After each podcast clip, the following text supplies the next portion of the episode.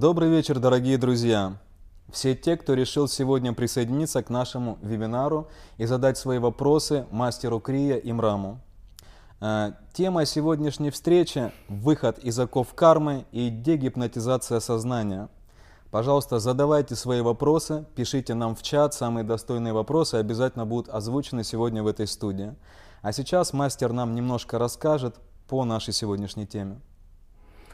Всех приветствую, спасибо, что собрались. А, это хорошая возможность нам периодически встречаться всем тем, кто далеко и так близко. Люди в современном мире очень озабочены своей социальной жизнью. Социальная жизнь, как правило, это самое первое, что, по сути, люди для себя определяют. То есть я жив, потому что со мной происходят события, я их чувствую, воспринимаю и так далее. И большинство людей хотят улучшить эту жизнь, и, в общем-то, это справедливо. Но вот есть одна причина, из-за которой это очень сложно сделать. Практически обычный ум, я как иногда говорю, средний ум, ну то есть он что-то знает, но не знает то, что должен знать на самом деле. И вот этот средний ум, используя самого же себя, по сути, пытается улучшить эту жизнь, ничего не знает о причине того, почему эта жизнь так складывается. Психологи некоторые говорят, что наша жизнь складывается из излучений, которые идут из бессознательного. И, в общем-то, это правильно. Наш мир куется нашими мыслями. Он создается нашими мыслями. Но подсознание, оно выстраивает лейтмотив жизни. Ну, допустим, вы хотите, чтобы у вас было все хорошо, и чтобы вам за это ничего не было, как правило. Но происходит что-то, что все время не так, вам не нравится. Вы стараетесь, вы что-то делаете, но вам это не нравится, происходит нечто, чего вы не ожидаете. И некоторые эзотерики говорят, что это такая карма у вас, и вам надо это пройти. Но, естественно, вам это не нравится, вы пытаетесь найти способ, как избавить себя от этого. Первое, что нужно понять, что, по сути, жизнь выстраивается вашим бессознательным. Это та глубокая духовная яма, если хотите, в которой присутствует абсолютно все. Ну, то есть мы с вами формируем мысль, мы формируем идеи, мысль, мы действуем, и через какое-то время Вся эта информация, эта энергия уходит бессознательно. И там хранится. Но из подсознания она выстраивает нашу жизнь. Поэтому чувства, как таковые, намного ближе к реальности, нежели мысли, о которых вы знаете или которые вы формируете. Я сейчас объясню, что я имею в виду. Что такое дегипнотизация? Вот представьте себе, что вы смотрите в зеркало. Что вы видите в зеркале? Кого вы видите в зеркале? Вы каждый день видите отражение. Вы говорите, я сегодня такой или такая. Мне нужно что-то исправить, что-то улучшить. Не дай Бог сделать со своим лицом что-то. А, что-то, что изменит ваше отношение к самим себе. То есть вы фактически формируете снова и снова программы, которые разрушают вас еще больше. Другой пример. Если человек, допустим, бьет грушу неистово, занимаясь боевыми искусствами, он усиливает программы, разрушающие его, и программы смерти как минимум в 6-7 раз. Почему? Потому что он каждый день тренируется, чтобы себя защитить. Подсознание решает, что у этого человека проблема. И, соответственно, жизнь его складывается согласно тому, что решает подсознание. Если ваше подсознание решает, что вы недовольны собой, ну, некоторые называют это Вселенная решает, по сути, да, подсознание – это элемент Вселенной. Это некое хранилище этой вашей личной Вселенной. И если вы смотрите в зеркало и вы недовольны собой, а особенно девушки, которые или женщины, которые накладывают макияж в состоянии недовольства, в попыхах, неудовлетворенность жизни, не хочется идти на работу, надо быстро решать задачи, быстро-быстро макияж. То есть вы одеваете маску, по сути, недовольства своей жизни на целый день. И это все фиксируется вашим таким вот вашим подсознанием. Большинство людей об этом знают. Но есть очень важный момент, который называется символика. И эта символика, она работает в нашей жизни практически на всех, влияя день ото дня. Элементарная символика, о которой вы знаете, это бессовестная реклама, которая вторгается в ваше подсознание, в вашу жизнь и заставляет вас в какой-то степени реагировать на это, в той или иной степени действовать даже согласно этой рекламе. Вы даже не замечаете этого. Да, существуют 25, 26, 27 и даже больше кадры, которые также работают в этом смысле на подсознании. Если вы хорошо посмотрите на любую рекламу, вы найдете огромное количество э, подрекламных или, скажем, более глубокий смысл найдете в этой рекламе, если вы будете смотреть, э, серьезно разбирать этот вопрос и проникать разумом, расщепляя, как говорится, все видимые э, что называется, какие-то смыслы и уходить более глубже. Ваше подсознание все фиксирует. Все недовольства, все радости, все горести, все в подсознании. Поэтому я хочу, чтобы вы поняли, что ваша жизнь выстраивается именно благодаря тому, что ваше подсознание само по себе излучает. Поэтому работать нужно не с э, умом только, но уже и с подсознанием. Поэтому существует у психологов огромное количество на сегодняшний день методик работы с подсознанием, и я вам скажу, что вы практически не успеете, потому что миллионы программ, а может и больше даже, я уже не говорю о прошлых жизнях, существует в вашем бессознательном. Почему оно бессознательное? Потому что вы не обладаете этим, вы не контролируете это. Существует огромное количество методик, которые якобы помогают избавиться от тех или иных проблем, как некие костыли, а, наверняка это где-то кому-то помогает, но что делать с тем, что является причиной самой причины, той причины, которая возникла как причина самой причины. Понимаете, о чем я говорю? То есть есть причина и следствие. Мы работаем с следствием, но у этого следствия есть причина. У этой причины, которая является следствием, также есть причина. Когда вы отрабатываете про дедушку или про бабушку, вы должны отрабатывать тогда про дедушку, про бабушки и так далее. И это паутина, она не заканчивается, эта сеть, она расширяется. Сколько времени нужно на то, чтобы это делать? Поэтому я хочу, чтобы вы для себя определили очень важный момент. Когда вы смотрите в зеркало, вы думаете, что вы видите себя, но в реальности та реальная картина вещей, которая существует на самом деле, она не видна, потому что ваш мозг имеет память, и потому что вы пользуетесь прошлым. Вы пользуетесь тем, э, что называется реакция вашего ума, мозга, который вам показывает, что сейчас в зеркале вот вы вот такой. Но на самом деле вы такой или нет, сложно сказать, потому что вы не понимаете, как все это устроено. Даже если вы пользуетесь сиюминутно какой-то идеей, знаете, что она в прошлом. Любая мысль – это прошлое, на несколько секунд, доли секунды, но это прошлое. Поэтому состояние здесь и сейчас – это состояние беспристрастности. Это то состояние, когда вы не пользуетесь умом. А теперь давайте поговорим, что такое ум, откуда он взялся. Если у нас есть пять органов чувств, они у нас есть, это зрение, слух, обоняние, осязание, вкус. И с момента рождения ребенок не пользуется этим так, как пользуется взрослый человек, потому что оно не развито еще эти количества э, чувств, или, скажем, те пять органов чувств, которые есть, они не развиты. Они не развиты, но со временем они развиваются. Почему?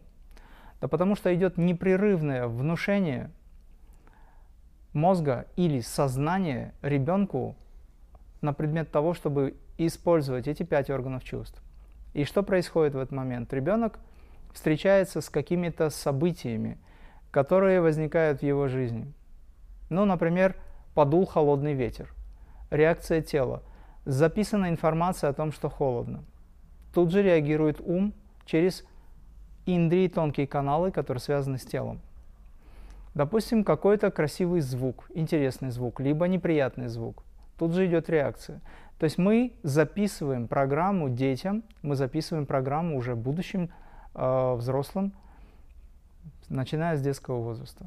Поэтому, когда мать вынашивает ребенка, очень важно понимать, что она слушает, что она видит, с кем она общается и так далее. Вплоть до того, о чем она думает в первую очередь и как она ходит. То есть все, по сути, проявления и действия матери уже внутриутробно записываются в ребенка. Я уж не говорю о том, что есть программа ДНК, есть еще то, что называется родословная и так далее. Общем, много всего. Как с этим работать?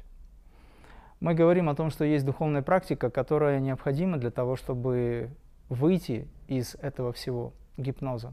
Потому что весь мир фактически это то, что гипнотизирует сознание. На вас влияет ваше окружение. Когда мне говорят, вот наша среда, вот мы живем в такой среде, она нас определяет, и среда определяет, есть такое понятие. Это тоже на самом деле внедренная э, информация в так называемый вирус, где люди соглашаются с тем, что среда определяет. То есть мы сдаемся в этом смысле. Не то чтобы мы осознаем процессы и пытаемся не, не противостоять этому, но трансформировать это через принятие понятия. Нет, мы говорим, что нас среда определяет. Вот. И это, конечно же, в корне неправильно. Потому что мало ли где вы окажетесь, вы будете согласны с тем, что происходит. И это разрушает. И тогда я говорю, если вам не нравится среда, в которой вы живете, перейдите в четверг. Чистый четверг. Там более спокойно. Это, конечно, шутка, но в этом есть смысл. А смысл в том, что ваша задача переключить ваше внимание или сознание на разбор этого всего. Итак, у нас пять органов чувств, которые сформированы благодаря тому, что мы встречали, видели, слышали, осязали и так далее. И это все сформировало ум. Если вы по очереди или сразу отключите пять органов чувств, ум исчезнет. Через какое-то время исчезнет информация, которая связывает вас с телесным сознанием. Но потому что вы перейдете в другое состояние восприятия этого мира. Что сделать в быту с тем, чтобы переписать эти программы? Нужно понять, какие виды влияний на нас существуют. Существуют внешние виды влияний и существуют внутренние виды внушения или влияний – Внешне я уже сказал. Это зомбоящик, это различные излучения, это встречи с замечательными людьми, а, допустим, все замечательные. Это ваше питание, еда, информация, которая записана на этой еде. Сейчас очень легко на кусочек сахара записать огромное количество того, что необходимо для того, чтобы вы это поглотили, к примеру. И так далее. Очень много всего. Что вы можете из этого всего вычленить для себя и взять под контроль? Абсолютно все. Вы можете взять под контроль питание, мышление в первую очередь, дыхание. Вы можете взять под контроль общение. Вы можете сделать так, чтобы общаться только с теми людьми, которые вам помогают в вашем совершенстве или реализации. На тот момент, пока вы еще не являетесь устойчивыми Постарайтесь сделать так, чтобы на вас не влияла эта жизнь и не мешала вам двигаться дальше. Это внешние влияния. Они формируют ваш ум. Ваш ум сформирован на основании внешних влияний, и вы теперь имеете что? Вы имеете систему убеждения, которая вас ведет по жизни. И эта система убеждения, она неправильная, но для вас она правильная. Почему она неправильная? Ну, потому что она извне, это не ваше решение, на вас повлияли.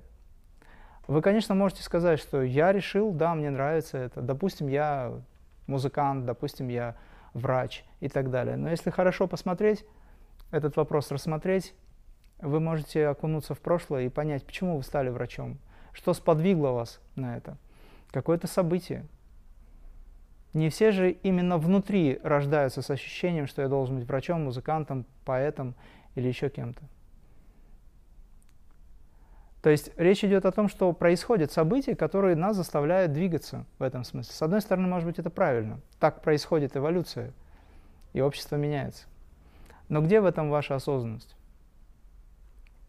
Когда мне задают вопрос, какова моя миссия, можете мне сказать? Я сразу этот вопрос снимаю. Не задавайте мне такой вопрос. Миссия – это быть проявлением Бога, а в проявление Бога входит абсолютно все. Если вы хотите быть только одним вектором или одним лучом этого проявления, это ваше право.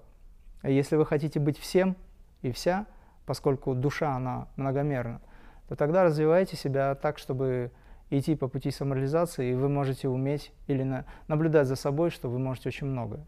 Действительно, так и есть. Будьте мультиинструменталистом в этой жизни, проще говоря. Так вот, есть еще внутренние влияния.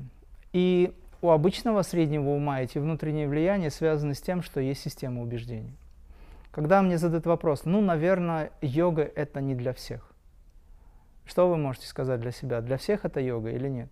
Что такое йога? Йога – это путь к освобождению. Для всех он или нет? Почему у людей возникает мысль о том, что йога – это не для всех? Почему возникает идея избранности? Потому что ее навязали. Некоторые люди говорят, ну вот он смог, он молодец, а вот я немножко другой и так далее. То есть вы фактически, руководствуясь тем убеждением, которое вам навязали, опять же формируете свою жизнь. Это называется гипноз. Йога – это дегипнотизация. Йога – это способность расщепить всю эту информацию, пусть она позитивная или негативная, окунуться в это все. Самоисследование, которое вы применяете в этот момент, позволяет вам приобрести понимание, на основании которого вы можете снова выстроить свою жизнь. И может вполне оказаться, что вы не просто музыкант, но вы еще и поэт, может быть, и еще кто-то. То есть речь идет о том, что вы становитесь радугой, а не отдельно взятым цветом. А радуга – это дуга Ра. Это дуга самого Бога, это свет. И вы можете стать светом, а не соцветием или оттенком каким-то.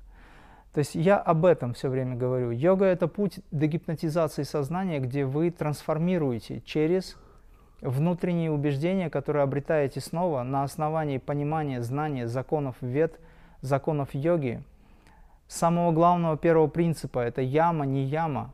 Когда вы используете то, что называется принципом философии адвайты, недвойственности, допустим, вы используете просто ведические какие-то писания, но вы разбираетесь с этим вопросом, вы меняете свое отношение к этой жизни, и вы утверждаете себя уже в чем-то, что намного выше, чем обычная жизнь, это называется путь к э, снятию гипноза.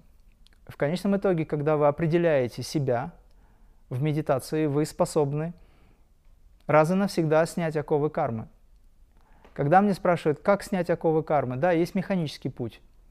Постепенно выполняя техники крия, возвышаясь над астральными влияниями, поднимаясь над звездами, вы можете избавить себя от влияния кармы. Да, действительно так и есть. Духовная практика, она освобождает. Но по дороге к этому освобождению вы становитесь мудрее. И эта мудрость как раз и есть ваш опыт, личные знания, которые вы применяете. Поэтому вы можете механически сначала, не понимая ничего, просто выполнять, довериться процессу, выполнять регулярно садхану. Но лучше будет, если вы, выполняя садхану, будете еще и стараться понять то, чем вы занимаетесь, изучив это как минимум ментально, а потом опустить это в сердце. И там пробудить будхи, божественный разум, интеллект, который, по сути, позволит вам выйти за пределы кармы. Есть такая фраза очень хорошая. Звезды управляют дураками, а мудрецы управляют своими звездами. Поэтому я очень хочу, чтобы вы все стали мудрецами для самих себя. Очень часто говорю на семинарах, создайте лабораторию внутри себя, будьте хорошим исследователем, самоисследователем. Используйте самовнушение. Самовнушение необходимо для того, чтобы переписать подсознание ваше. Есть обычный разум или ум, есть бессознательный ум или подсознательный, есть сверхсознательный разум, либо ум, если хотите. Сверхсознание знает обо всем. Когда вы используете или э, стремитесь своим умом подняться к сверхсознательному, это йога. И тогда сверхсознательное в сочетании с вашим обычным умом, разумом, берет под контроль все те аспекты, которые вам мешают, либо которые должны быть подняты на поверхность. То есть, проще говоря, если вы будете использовать йогу, а что такое йога в обычном понимании? Это не просто воссоединение с Высшим. Йога – это способность прекратив все изменения, взяв под контроль все процессы, прана, апана, вьяна, удана, самана, понимая законы, законы пространства и Вселенной, будучи гармоничным в этом всем, наслаждаться процессом, присутствием, наслаждаться или иметь активное творческое начало с учетом того, что вы уже приобрели. То есть, находясь в этом законе, быть выражением этого закона. Это и есть крия, на самом деле, как действие. Действие, которое вы выполняете осознанно. Крия – это вечный неизменный закон Вселенной. И это действие, которое направлено на пути познания этого закона и будучи выражением этого закона Вселенной, санатана хармы, вечного неизменного закона или вечной религии, если хотите, кто религиозен, вы становитесь величайшим инструментом или соратником, то, что называется сотрудником самого Творца. Но для этого нужно разгипнотизировать себя, нужно понять, что то, что на нас сейчас нанесено, этот морок весь, он должен быть сброшен с вас.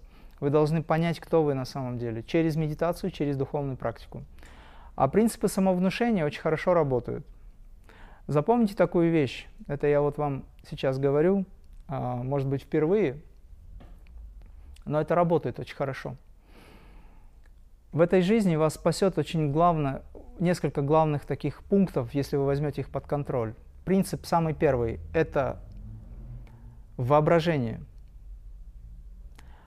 Подумайте, что есть воображение, осознайте, что это такое, что из себя представляет воображение и все виды этого воображения. Второй момент очень важный – представление. Нужно научиться представлять четко, ясно, конкретно. Это связано с воображением. Третий момент – самовнушение. То есть представление, воображение, самовнушение. Что такое самовнушение? По сути, внушение – это есть медитация. Когда вы, перестраивая, переписывая свое сознание, внушаете себе те программы, которые вам помогают. Не воспринимайте это просто сухо, как якобы программа, которая нужна для того, чтобы убрать другие программы. Мы не просто программа, мы не роботы. Но программами я называю те уже наработанные стереотипы, от которых надо избавляться. И для того, чтобы от них избавиться, вы должны, ну, если должны, конечно, это вы сами решаете, применить большую силу внушения, которая ведет вас к радости, к силе, к мудрости, а не то, что делает вас слабыми и заставляет быстро стареть, может быть, слабеть, или отказаться, тем более, не дай Бог, от духовной практики или от того, что есть Мать Вселенная, допустим. Поэтому внушение является, самовнушение является наиболее эффективным методом для достижения вот этой вот высокой цели. Когда вы занимаетесь самовнушением, вы всегда пробуждаете в себе волю, вы себе утверждаете, сами, сами в себе утверждаете самих себя снова, вы самим себе доказываете, что вы сила, что вы мудрость, покой, воля, проявление этой воли и так далее. Итак, представление, воображение, самовнушение. Постарайтесь эти три главных пункта для себя взять за основу, и все, что вы представляете, должно формировать вас мудрость. Все, что вы воображаете, должно вдохновить вас, как уже случившийся факт. И то, что вы ощущаете, как случившийся факт, даже если вы не верите в это, вам кажется – Поиграйте в это. Вы телом должны ощущать эти вибрации, как будто вы действительно обладатель этого или обладаете этим. И на это все накладывается самовнушение. Я сюда еще добавил ощущение. Представление, воображение, ощущение. В состоянии здесь и сейчас вы уже прямо сейчас чувствуете, что вы этим обладаете. И вы наслаждаетесь этим. И вы, занимаясь самовнушением, снова и снова утверждаете, что я и это одно. А что конкретно вы уже сами для себя решите. Таким образом, через короткое время, ваше достаточно короткое время, при вашей волевой сонастроенности, при постоянной концентрации, при серьезном волевом решении добиться вы сможете очень быстро поднять себя над всеми привязанностями, и тогда у вас не возникнет вопроса, что вам что-то тяжело делать, либо не хочется, либо еще что-то. Вы не находитесь во власти ума, вы никогда не были умом. Просто ум думает, что он является властелином. Определите, кто в доме хозяин, определите, где ум должен находиться, кто он вообще или что это. Поймите иллюзорность ума, если вы пять органов чувств выключите. Куда денется ум? Он исчезнет. Его никогда не было на самом деле. В течение 7-8 часов, когда вы спите, его нет. Его и сейчас нет. Он просто есть как результат ваших реакций. Реакции пяти органов чувств. Поэтому я рекомендую заняться сбросом оков кармы через принципы перезаписи, используя принцип самовнушения. В йоге это считается самым важным. Ваша концентрация будет расти с каждым днем, если вы начнете работать со своим мозгом, со своим сознанием. Пожалуй, это все. Ну тогда начнем задавать вопросы, которые для вас приготовлены. Некоторые вопросы э, на одну тему я кое-что буду объединять, чтобы успеть побыстрее, потому что я смотрю, вопросы приходят и приходят. Итак, первый вопрос. Карма – это хорошо или плохо? Что вообще делать с кармой? Отрабатывать, уничтожать, реализовывать или не создавать? Карма – это никак. Это не хорошо, не плохо. Все зависит от того, как вы относитесь к карме. Когда говорят, о, у тебя такая карма, и он вкладывает смысл, что она тяжелая. А некоторые говорят, слушайте, у вас хорошая карма, раз вы смогли сделать что-то. Ну, то есть это же отношение людей. Те, у кого карма тяжелая, как им кажется, и им от этого плохо, они просто не знают, насколько это хорошо. И нужно понять, просто перестроить отношение к этому. То есть ум решает, личность, эго. Эго-личность решает, плохо это или хорошо. Опять же, это система убеждений. Человек попал в больницу, это плохо или хорошо? С точки зрения человека это плохо. С точки зрения души это хорошо. Но нужно определить, где человек находится, на, стороне, на чьей стороне он находится. Это не значит, что надо попадать в больницу, но нужно не создавать действия, которые приведут к тому, чтобы попасть в больницу. Для этого нужно чисто мыслить.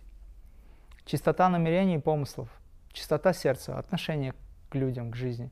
Тогда карма становится другой. Тут она была плохая, тут теперь становится получше, по полегче.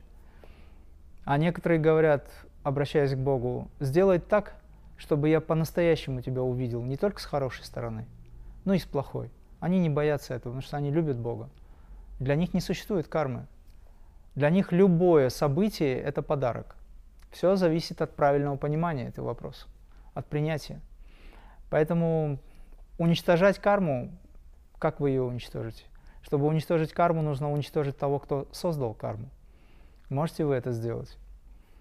Вы можете трансформировать карму. Хитрым образом ум говорит, ну а можно трансформировать так, ничего не делая, чтобы было все хорошо и чтобы за это ничего не было. Опять же, это эго-личность. На эту тему недавно я стишок прочитал интересный. Всеми очень полюбившийся. Там очень хорошо сказано о том, как эго хочет сразу завладеть этим. Но не получается ничего, потому что требуется работа, требуется снятие стружки. И люди идут вот таким образом. Лишь только йог, который действительно старается и работает в доверии, в полном сначала, а потом уже обретая веру, устремлен к высшему внутри себя, он быстро уходит от кармы. Почему? Да потому что Дух Святой или сам Творец уже помогает ему. Он дает ему возможности, он поднимает его. Когда у вас есть понимание, вам не нужно отрабатывать карму. Допустим, вы поняли, что вы совершили ошибку. Внутри вы покаялись. Все, карма на вас не работает. Этот процесс уже не нужен. Вы идете дальше. Но если еще нет понимания, и если есть еще шлейф, лейтмотив этого всего, да, хвост еще будет как-то потихонечку шевелиться, и тогда мы говорим, да, карма продолжается, но я уже понял, я чувствую, что мне легче, и я иду дальше. И на меня это так не влияет уже. Идите через понимание, через принятие. Да, следующий. Мастер, расскажите, вот э, такой вопрос. А вот если мысли плохие, мрачные, но поступки хорошие, светлые, как это повлияет на нашу карму? Мыслями куем мы свою жизнь.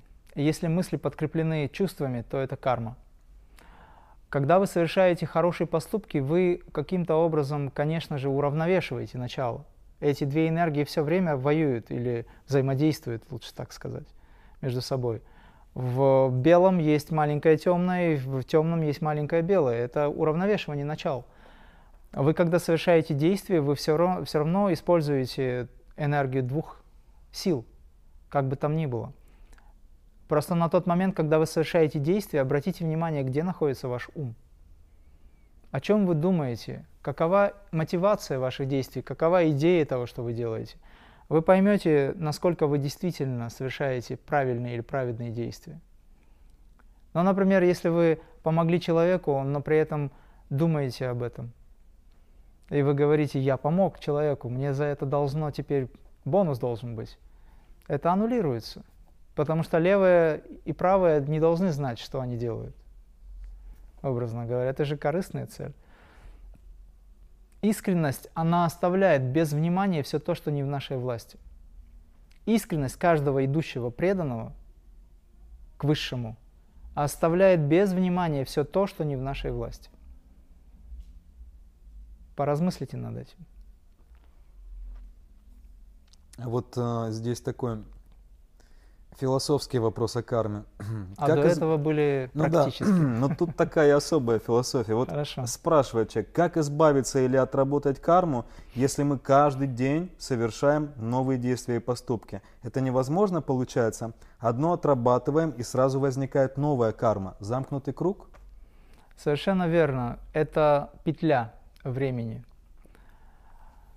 Если вы будете идеальным человеком, вы досконально каждую мысль контролируя, каждое действие, не шелохнувшись просто, допустим, чтобы ничто, ничего не сделать, будете стараться не навредить, не создать негативную карму, вы все равно не сможете.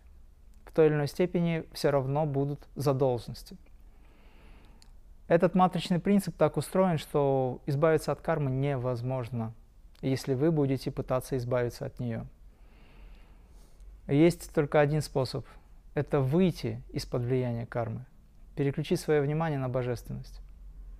Представьте себе, что вы восходящий поток сознания, и вы пробираетесь сквозь кирпичи этих кармических задолженностей, вы как бы пытаетесь прорваться, и это очень сложно. Мириады цифр, которые надо отрабатывать, вы просто не сможете той или иной степени все это связано. Что нужно сделать? Нужно просто выйти из-под влияния этого и уйти в сторону. Ну, это так, для ума уйти в сторону. На самом деле переключиться на божественное. Потому что там, где Творец, там карма не работает. Когда вы любите Его, максимально уходите к Нему, идете, стремитесь, вы просите Его сначала, а потом вы чувствуете Его, а потом вы растворяетесь с Ним, карма аннулируется. Потому что это единственный путь. Вот йога – это путь к Творцу. А дхарма – это путь к Творцу, но через дхарму. Если вы живете в миру, вы должны исполнять дхарму. Это не значит, что надо теперь бросить и сказать, ну, карму нельзя не реализовать, нельзя реализовать, я теперь буду делать все, что хочешь. Нет, это будет еще хуже. И очень быстро это произойдет, к сожалению. Ваша задача – сохранять принципы дхармы, но переключить свое внимание на божественное. Это единственный путь.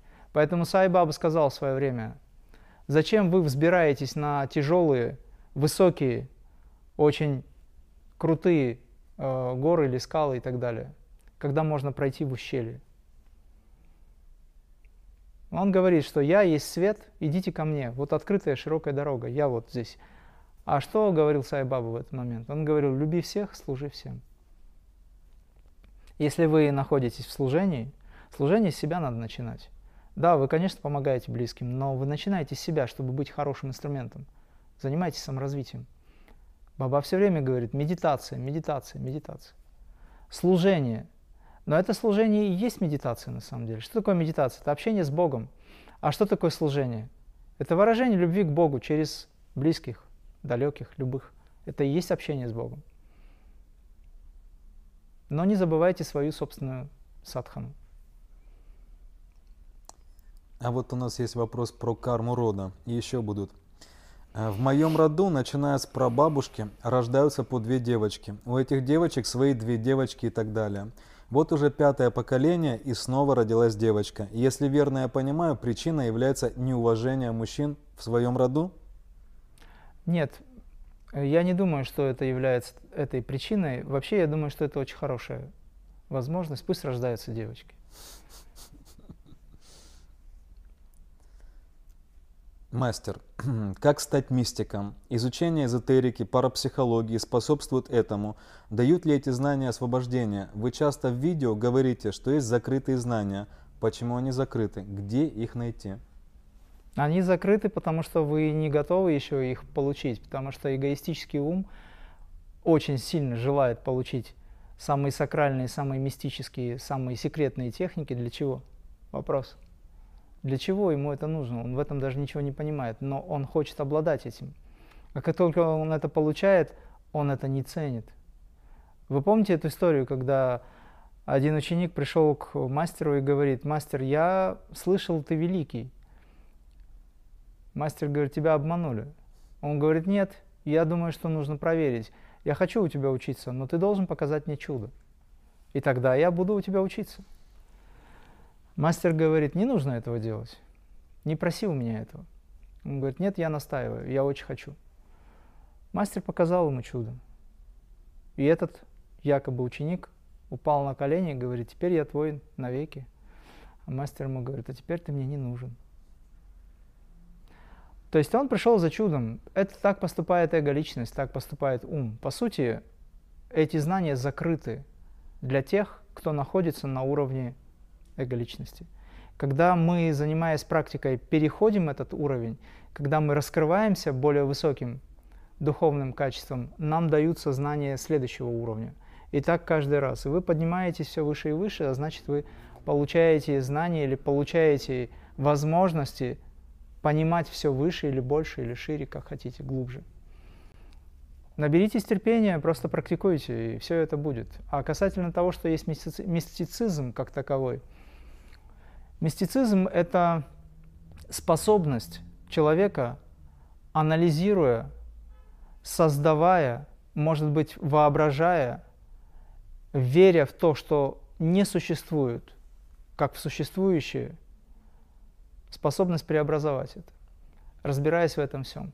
Это, может быть, я немножко сложно объяснил. В общем, мистик намного выше, чем маг. Маг пользуется той энергией, которую он знает – теми стихиями, которыми, которыми он владеет или обладает, или знает, как им обладать. А мистик – это тот, кто поднимается выше этого всего. Мистик – это тот, кто допускает абсолютно все, даже там, где нельзя ничего допустить. Он свободен в этом смысле. Поэтому йога и мистик – это одно и то же.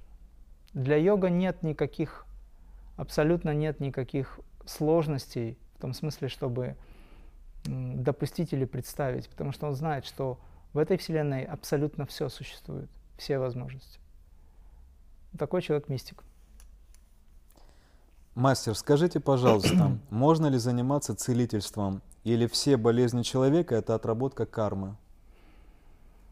Болезни человека – это отработка кармы, это также греховная отработка. По сути, считается даже в некоторых эзотерических кругах, что болезнь – это грех какой-то степени я с этим согласен. Но есть и другая точка зрения, но сейчас мы не будем вдаваться в эти подробности. Я думаю, что нужно создать условия, при которых вы сможете взять под контроль эти болезни, это первое. А, займитесь самоисцелением, потому что целительство – это тяжелый труд. Иногда говорят, что у целителей тяжелая карма. Действительно так и есть, потому что вы, по сути, берете на себя тяжесть грехов всех остальных людей, с которыми вы работаете. Это очень благородно, если у вас нет эго. Если вы это делаете не как «я исцелил», а как Бог через меня исцелил в этом смысле.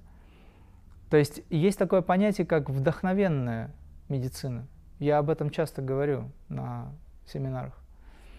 Мне задают вопрос по поводу целительства, я говорю, изучайте вдохновенную медицину, то есть будьте ближе к Богу, через которого вы можете, или который через вас может. Вот так было бы правильнее. Но а инструмент в качестве, допустим, там, применения целительства вы можете выбрать любой. Есть праническое целительство, есть рейки, допустим, есть э, какие-то другие виды, да есть просто молитва, это высочайшее исцеление форма, когда святому или мастеру абсолютно не надо знать ни этиологию, там откуда все возникло, не какие-то диагнозы и так далее, он просто своей шахте исцеляет. В его поле, в его присутствии люди исцеляются. Это высочайшая форма целительства. Поэтому прежде чем стать целителем, вы все-таки подумайте, и такой момент очень важный, начните с себя. Для того, чтобы быть целителем, нужно как минимум в половину больше иметь запаса энергии. Для того, чтобы вы спокойно могли отдать часть энергии пациентам в течение дня, но и вам осталось для того, чтобы потом уже не забирать эту энергию у кого-то. Так случается. А, вот тут есть целый ряд вопросов на такую тематику. Мастер, где брать силы терпеть боль от эгоистичных родных, которых очень любишь, а они любят только себя? И в других письмах там описывают детали, как ведут себя эти люди. Ну, вопрос понятен. Что с ними делать, как с ними работать? Когда вы воплощались вместе со своими родными, вы там наверху договаривались о том, что будет разыграна игра, где вы будете получать личный опыт. И вы должны понять, что ваши родные такие не потому, что они плохие, а потому что такова игра. Вам так будет легче. Может быть, вы считаете их плохими людьми, допустим, не дай бог. Может быть, вы считаете их э, невеждами там в чем-то. Тогда получается, что вы лучше, чем они. А кто может сказать, кто лучше, а кто хуже? Может быть, эти люди выполняют самую тяжелую миссию, будучи душами, которые фактически все знают обо всем, они вынуждены вести образ жизни такой, чтобы вас доставать. Если вы к этому отнесетесь философски, правильно, с точки зрения помощи, то тогда у вас не станет проблем, с которыми надо бороться. Если вы будете продолжать думать о том, что они приносят вам одни страдания, и при этом вы не меняетесь сами, отношения к ним не меняете, это значит, что вы зеркалите их. То есть или они зеркалят вас. В этих родных и близких есть именно те качества, которые вам не нравятся в них. То есть эти качества в вас. Весь мир зеркало, говорят, вы же знаете. Вы помните историю про собаку, которую закрыли в зеркальной комнате со множеством зеркалов? И эта комната еще обладала эхо. Закрыли собаку, и дверь тоже была зеркальная. Она оказалась среди тысячи собак. Она же не знает себя, и первое, что ее реакция, она увидев столько собак, испугалась, стала скалиться, и все стали скалиться. Потом она стала рычать, все стали рычать. Она стала кидаться, и все стали кидаться, грубо говоря. И в итоге что с собакой стало? От разрыва сердца могла умереть, бедная. Вот то же самое происходит в какой-то степени с нами. И если вы к этому миру агрессивно настроены, то, конечно, он будет вас зеркалить. А ваши близкие родственники – это ваши родственники. Как вы можете избавиться от родственников? Два варианта. Либо вы их полюбите, тогда они изменятся. Либо вы уйдете от них, не решив задачу. Появятся другие. Не в этой жизни, так в следующей. У нас есть ряд вопросов о крия-йоге. Можно ли приступить к практике крия, если тело в не очень хорошей физической форме? Занимаюсь хатха-йогой, но с большими интервалами. Слышала, что психика может не выдержать. Еще был похожий вопрос. Спрашивали, можно ли начинать заниматься крия-йогой в 58 лет. У меня был дедушка в Перми, когда я проводил семинар некоторое время назад. Ему было 85. Он был намного живее, чем молодые, которые сидели. И он как-то ко мне подбежал в перерыве, успел, потому что людей было очень много, все вопросы задают – со здоровьем, значит, вы немножечко не так занимаетесь, либо вам надо что-то пересмотреть. Может быть, вы не то делаете. Надо пересмотреть эту практику. Это первое. Второй момент. Хатха-йога нужна именно для того, чтобы стать здоровым физически. Но вы знаете, что физика наша связана с нашей эмоциональной составляющей, связана с ментальным планом. с нашим духовным миром физика связана. Потому что физика – это результат нашего духовного мира, по сути. Тогда, когда вы работаете в практике крия, вы меняетесь духовно, и ваше тело перестраивается. Для этого требуется время. Но когда мы занимаемся крия бабаджи с точки зрения науки, то вы знаете, чем вы занимаетесь, знаете, как это работает, вы знаете, к чему это приведет, приблизительно через какое время. Все зависит от вашей практики. Поэтому, отвечая на вопрос, необходимо заниматься всем йогой, а в частности, если мы говорим о крие, то, конечно же, крие, потому что никаких сложностей в том, чтобы заняться саморазвитием, нет. Есть сложность только в том, что есть ум, который реагирует или придумывает себе на основе той системы убеждений, я вначале говорил, где есть понимание у этого ума, что йога это сложно, это опасно, Йога это очень-очень-очень... Я знаю одного человека, который занимался йогой, и с ним что-то произошло. То есть система убеждений работает. Он увидел, с кем-то что-то произошло, он не вник туда, он не понял, почему это произошло. А может это даже не от йоги. Но он просто знал, что человек был вегетарианец а и заболел. Видишь, потому что он не ест мясо. Видишь, потому что он занимается йогой. То есть этот ум постоянно работает на уровне страхов и естественно, формирует отношение к этому миру, воюет с этим миром. Так работает эго-личность. А в конечном итоге наступает момент, когда личность сдается. Она просто рухнет. И это называется малым просветлением. Так что занимайтесь практикой крия, у вас все будет хорошо. Мастер, скажите, пожалуйста, можно ли подрезать уздечку языка для достижения полной кхичари мудры, или это кармически наказуемо? Этот вопрос очень часто стали задавать э, из-за того, что кто-то один, которому было не очень приятно, что люди находят способ, как решить задачи, вдруг сказал, что это неправильно.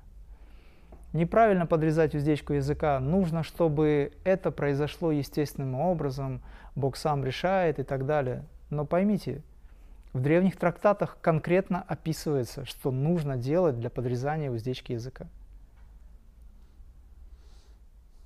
Вот и все. Вы можете этого не делать, это займет больше времени. Растягивайте, это же ткань, она растягивается. Занимайтесь, разрабатывайте язык, занимайтесь доением языка, занимайтесь практиками. Да, может быть, какой-то момент наступит ситуация, где энергии начнут быть активными, когда вы к этому будете готовы, язык сам завалится назад, ну или поднимется. Но он не поднимется, если вы не будете его разрабатывать. Нужно подготовить. Под лежачий камень вода не течет. Нужно отодвинуть этот камень. Займитесь практикой. Поэтому мое мнение, что да, можно или даже нужно, я бы сказал. Угу.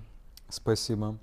А вот тоже вопрос от практика. Я на данный момент не интересуюсь другими направлениями, только Крия Бабаджи.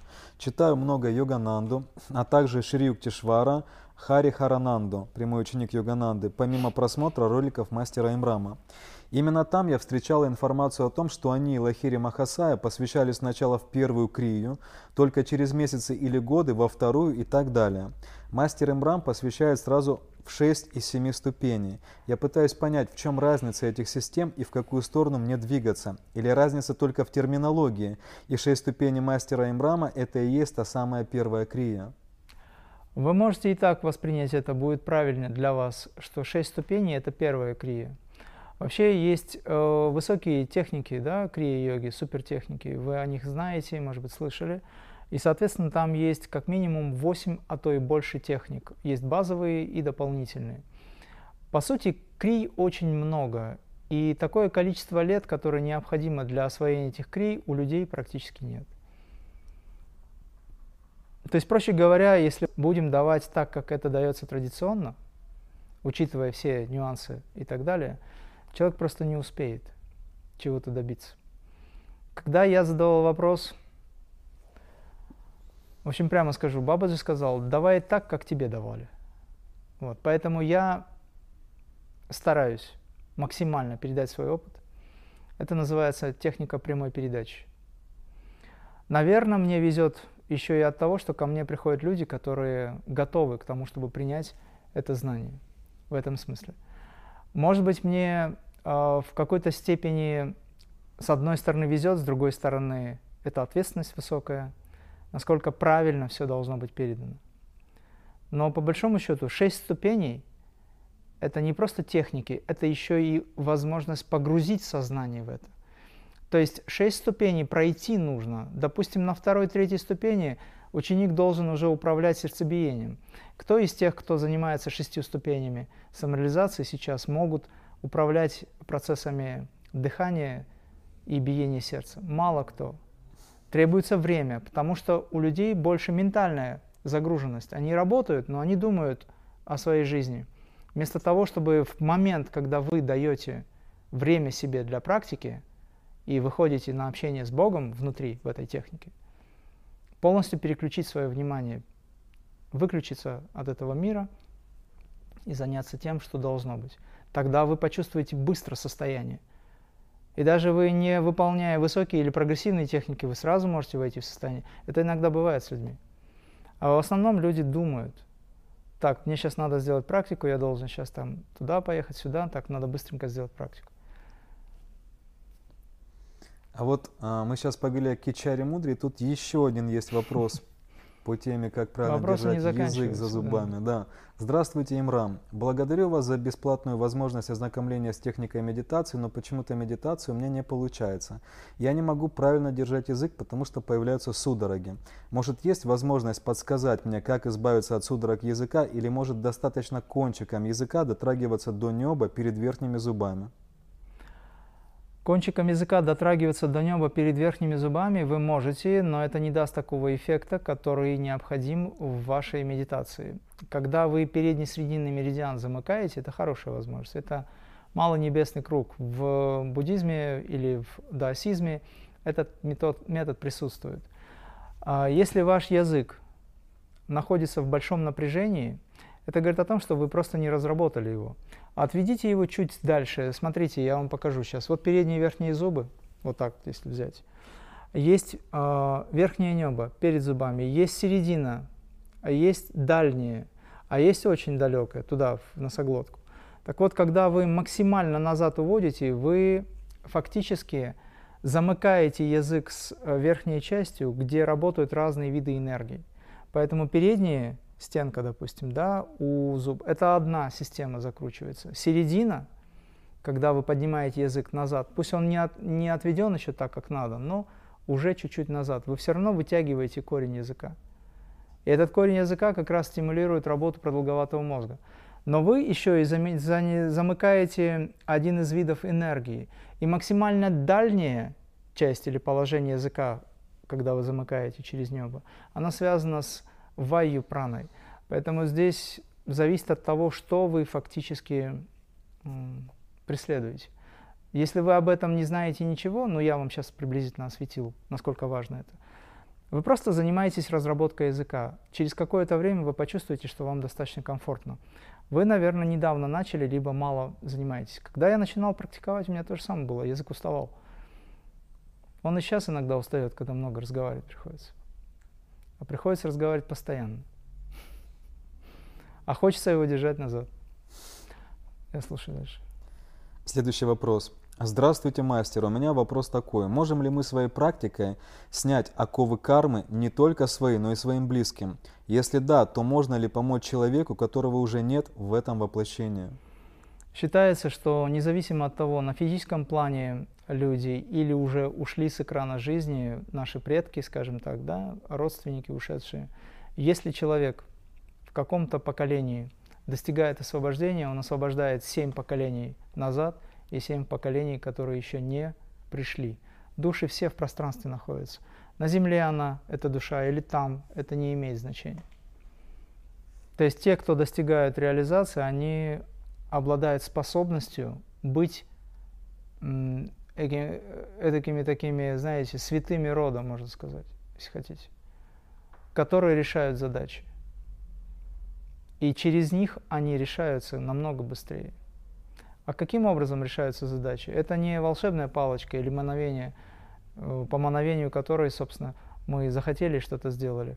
Вы пропускаете через себя поток этой энергоинформационной составляющей, который превращаете в мощный посыл любви, безусловной силы этой, Э, собственно говоря, и таким образом вы даете то необходимое количество энергии духа для трансформации или преобразования. То есть, по сути, это дух-утешитель работает в нас таким образом. А вот у нас еще есть серия вопросов, посвященных тяжелым кармическим воплощением. Вот что делать, если в этой жизни тяжелое кармическое воплощение? Все дается тяжело. Более 20 лет иду по духовному пути и становится только тяжелее. Бесконечные кармические отработки из прошлых жизней. И вот тут рядом вопрос. Почему некоторые люди рождаются в плохих условиях, бедные, жестокие родители? Это всегда результат грехов и преступлений, совершенных в прошлой жизни? Ну, практически да, всегда, э, за исключением тех моментов, когда душа сама выбирает э, такие условия в начале. Ну, это сейчас модно говорить контракт. Mm-hmm. На самом деле контрактов нет, есть понимание. Что значит контракт? Контракт это когда ты не знаешь, либо подписал, э, хочешь, не хочешь, но ты вынужден и так далее. Это какое-то недуховное отношение к этому всему. Душа сама понимает, она знает, она хочет потому что она понимает на том уровне, что только так она сможет подняться очень высоко. Ну и, конечно, сюда примешивается еще и деяние прошлого, безусловно.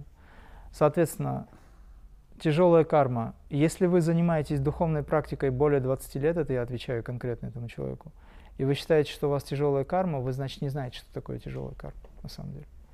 Потому что есть люди, которые хотят заниматься духовной практикой, но у них вообще нет такой возможности родился один человек, у которого не было ни рук, ни ног. Это была девочка. У нее не было ни рук, ни ног. А также у нее не было глаз и ушей. И это существо, которое назвать человеком сложно, потому что ну, нет никаких, э, скажем, реакций человеческих, да, оно реагировало на прикосновение. И был один э, католический священник, который общался с этим с этой душой в темнице находящейся, не имея возможности вообще никакой реализации. Он общался прикосновениями. И он получал оттуда отзыв. И он понимал, что эта душа, она так растет, меняется и получает эту любовь. Ничего нет у человека, чтобы каким-то образом себя выразить. И душа там заточена была, в этой темнице. Это тяжелая карма. Вот это действительно тяжелая карма. А если у вас есть возможность заниматься практикой, продолжайте. Чем быстрее вы отработаете, тем выше вы подниметесь. Если вам нужна помощь, тогда обращайтесь чаще к Богу. Чаще говорите с Ним. Вся тяжесть, которая возникает в вашей жизни, я сейчас не конкретно вам, а вообще всем, она только по одной причине. Вы не общаетесь со Творцом. Вы скребетесь, поднимаетесь, вы что-то пытаетесь сделать, и это самость. Если вы это все делаете, вы молодец. Но если вы общаетесь со Творцом, вам ничего делать не надо. Он сам все сделает. Поэтому как можно чаще разговаривайте с ним даже на самые бытовые, простые значит, темы. Пусть это похоже будет, я уже как-то говорил, на шизофрению. Переходите улицу, возьмите невидимую руку мастера Иисуса, Сая Аватара, Бабаджи, кого считаете нужным. Просто свет несите и переходите через улицу только не на красный свет. А вот у нас есть интересный вопрос. Какова главная задача кармы? Целесообразно ли противодействовать ей? Конечно, целесообразно. Противодействие карме только в одном может быть. Это глубокое понимание закона, принятие и трансформация на фоне принятия. Я вам могу сказать, что карма создана не Богом, сведомо Бога, но не Богом. Карма создана кое-кем, который гораздо ниже, чем Бог, но намного выше, чем полубоги.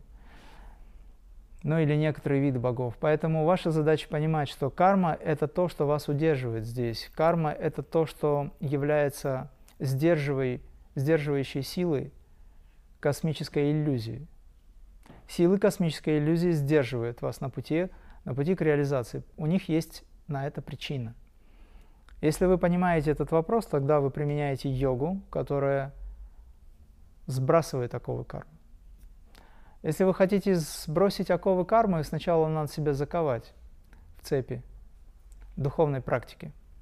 Вы практикуете, вы создаете волевое намерение, усилие, вы занимаетесь саморазвитием, перестаете мыслить так примитивно и мелко, начинаете мыслить более глобально.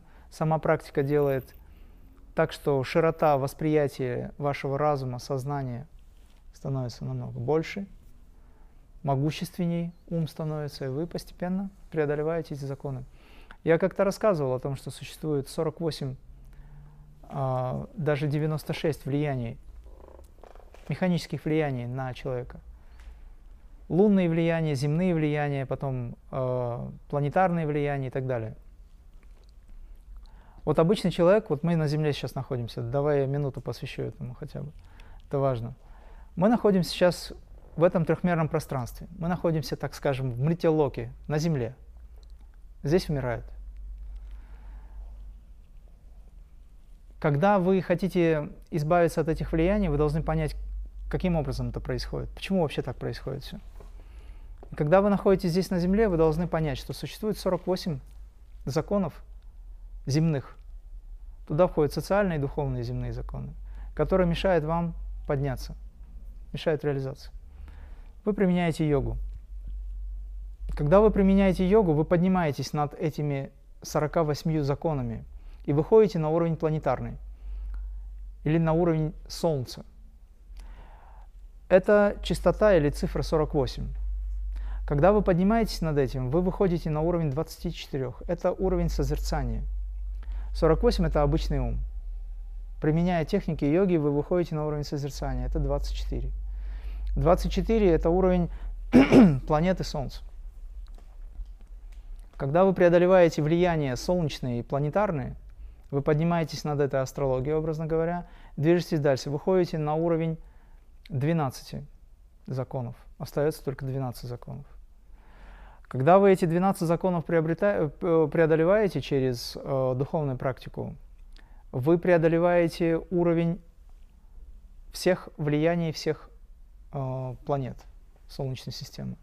Туда же входит Солнце. Поднимаетесь на уровень уже Млечного Пути, то есть всех звезд. И эти законы тоже на вас влияют. Они как бы являются некий, некой преградой. И тогда получается, что вы выходите на уровень шести законов, уровень 6. Просто, просто знаете, что он такое. Шесть законов остается. Но это уровень Солнечной системы и уже Млечного Пути. То есть все остальные э, законы, которые были до этого, они как бы преодолены вами, они на вас уже так не влияют. Вы потихонечку освобождаетесь. Тут уже выходим на уровень 6, это уже Млечный Путь. Занимаясь, продолжая духовной практикой медитации, вы выходите на уровень божественный, внутри себя начинаете осознавать это, и все, этот закон перестает работать на вас. И тогда вы выходите на уровень 3. А там, где 3, там и 1. 1, 2, 3. Дао Дэ что сказано? 1 рождает 2, 2 рождает 3, а 3 – 10 тысяч. То есть получается, что когда вы выходите на уровень 3, это Отец, Сын и Дух Святой. Ну, в мусульманстве это немножко по-другому выглядит. То есть та энергия, которая в нас присутствует, мы сами как проявленная сила и то, что является основой для этой силы. Это есть Творец, его энергия, то есть он сам Дух, и ты как носитель этого всего. Больше нет никаких влияний. Но чтобы к этому прийти, Нужно пройти все эти фазы. Так вот, обычное состояние – это состояние 48, созерцание, когда буддийский монах сидит, созерцает собственную природу, это 24, но это еще не медитация. Медитация – это 12. Самадхи – это 6. 6 – 3. Маха самадхи – растворение, если хотите. Нирвикальпа самадхи – это уже 3, допустим. А вот тут есть как раз вопрос о самадхи. Мастер, скажите, пожалуйста, в чем разница между состоянием турия и самадхи? Яркий искрящийся, искрящийся свет медитации и замедление времени. Что это? Тут много вопросов. В некоторых источниках турия и самадхи считаются одним и тем же. Все зависит от уровня осознания. Просто термины разные. Тури – это глубокое состояние духовного переживания без каких-либо образов. Можно сказать, что это состояние полного провала, где вы осознаете эту пустоту. Вообще о таких вещах не говорят, потому что ну, это передать нельзя. Но тем не менее, как-то это можно каким-то образом охарактеризовать. Самадхи разного уровня бывают, поэтому тури это один из элементов. Самадхи это образное такое, э, скажем, одно слово, которое собирательное, которое в себе содержит практически все, как, собственно, и само состояние. Вот. Можете считать, что это одно и то же, если вы находитесь в состоянии осознанного восприятия тури. Это духовное переживание, поэтому это самадхи. Угу. Мастер, подскажите, пожалуйста, как быть с кармой рода по женской линии? Все женщины не замужем, либо очень несчастливы в браке, пьянство, измены и еще ряд похожих вопросов. Девушек это очень интересует. Я думаю, нужно просто заняться собственным развитием, а, где вы сможете преодолеть этот а, рубеж. Скажем так, смотрите, идет, возьмите там лестница с неба, да, есть лестница в небо, есть лестница с неба, идущая вниз. И вот по этой лестнице спускаются души, которые проходят определенную стадию, рождаются, проживают свою жизнь, умирают, снова поднимаются по лестнице и так далее. Вот вы сейчас существуете, и вы считаете, что на вас лежит эта программа, или она в вас существует. На вас сейчас в какой-то степени сконцентрирована эта программа. Так вы же можете изменить ее. Если до вас все женщины претерпевали такие сложности, как вам кажется, и вы думаете, что после вас это будет то же самое, тогда измените, остановите это. Если вы это понимаете, значит у вас есть возможность это все трансформировать. А для этого нужно заняться саморазвитием. Ничего страшного в том, что вы описали, нет на самом деле, потому что в реальности люди живут, получают свой опыт. Слава Богу, что вы здоровы в целом и по большому счету с вами ничего не происходит такого. Но это неприятно с точки зрения социальной жизни, привязанностей, зацепок за отношения, да. Но, видимо, это все должно быть разрушено, потому что именно зацепки любого рода, и духовные в том числе, они, как правило, должны быть разрушены. Где было написано о том, что если сын или дочь любит свою мать больше, чем Бога, я разлучу мать и сына, или мать и дочь, или там отца, неважно. Это же практически во всех писаниях есть такое. Угу. Потому что идет зацепка за отношения. Это застревание. Вы же не знаете, а вдруг все эти люди, которые не могут выйти замуж, они просто в прошлой жизни вели очень сильный монашеский образ жизни. Ведь такое тоже возможно. Надо смотреть конкретно по данному вопросу, разговаривать с человеком. Я единственное знаю, что в этой жизни нет ничего того, что нельзя было бы изменить. Есть просто люди, которые не очень хотят это. Поскольку на вас есть такая задача, и вы это понимаете, займитесь саморазвитием и остановите этот процесс, если хотите. К нам уже стали приходить вопросы, связанные с тем, что вы говорили сегодня. Вот в начале беседы вы упомянули о самовнушении. И у нас спрашивают, приведите, пожалуйста, пример самовнушения и как долго надо делать эту практику. Очень простой пример.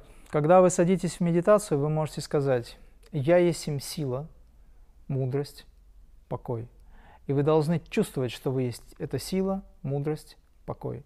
Я иногда на семинаре говорю «Я есть им бесконечный» для людей, которые сидят, медитируют. Люди внутренне воспринимают «Я есть бесконечный», вечный. Что такое «Я вечный»? То есть идет разотождествление того, кем вы являетесь на самом деле, от того, что мнит о себе. Эго и личность. Я есть бесконечный. Кстати, слово бесконечный буква З. Вечный. То есть это переживание, вы осознаете, это глубокое погружение сознания в это ощущение и восприятие телом, что я вечен. Каким образом это тело вечно? Система убеждений говорит о том, что тело должно умереть, оно стареет, умрет в конечном итоге. Да, оно умрет, но когда оно умрет? Когда вы позволите это сделать? А может быть это и есть проявление этой вечной жизни, потому что тело – это молекулы, это атомы. Атомы – это энергия, а энергия бессмертна, она вечная энергия. Если вы это осознаете, тогда получается, что тело будет вечно. Ведь Бабаджи демонстрирует нам, показывает нам бессмертие, и не только Бабаджи – который никогда не умирал, по сути, находясь в теле света, Дева Деха, допустим. Поэтому, когда мы говорим о том, что есть самовнушение, это то, что вас заставляет думать по-другому. Это то, что меняет вас в направлении вашего духовного роста. Это то, что позволяет вам осознать, что вы бессмертное существо. Вот что такое самовнушение. Ну, имеется в виду позитивное самовнушение. Могу сказать, что лучше всего это работает тогда, когда вы находитесь в пограничном состоянии. Поэтому возьмите себе те фразы, которые вы для себя выберете. Допустим, я воля, я сила, я проявление Бога, я проявление любви, я выражение любви, я люблю и так далее. Ну, что вы считаете нужным? Накиньте на себя наушники и засыпайте с этим, пусть это долго работает. Когда вы погружаете свой мозг в глубокие состояния, когда вы засыпаете, это хорошо прописывает подсознание. Но утром, когда вы проснулись, постарайтесь прослушать еще раз. Тоже на пограничном уровне. То есть не когда вы полностью проснулись, а постарайтесь как-то еще в сонном состоянии снова эти наушники, либо включить плеер, если хотите, чтобы прослушать. Если трудно, тогда хотя бы просто мостик сознания с бессознательным и сверхсознательным надо восстановить. То есть утром один раз прослушайте, чтобы осознать это. И делайте так 21 день. И вы поймете, как это работает. Спасибо, мастер. Следующий вопрос. Когда карма родителей перестает действовать на детей? И можно ли быть счастливым в плохих отношениях с мамой, не исправляя их? Я думаю, что если вы осознаете, что мама является ваша божественная мать и отец, то тогда и мама исправится, и вы исправитесь, все исправится абсолютно.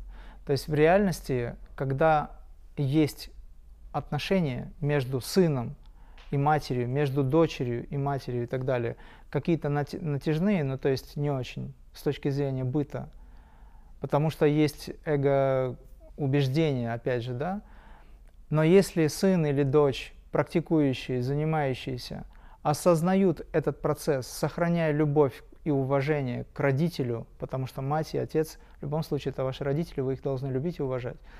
Но не должны, а так оно и происходит. Вы ничего с этим не можете сделать. Это ваша карма, с которой вы пришли. Но вы можете изменить эту карму отношением сейчас. Сохранив уважение и любовь, двигаться дальше. Вспомните момент, когда Мастер Иисус э, давал наставление ученикам, народу, людям. И там зашел его ученик, один из апостолов, и сказал, там мать твоя пришла.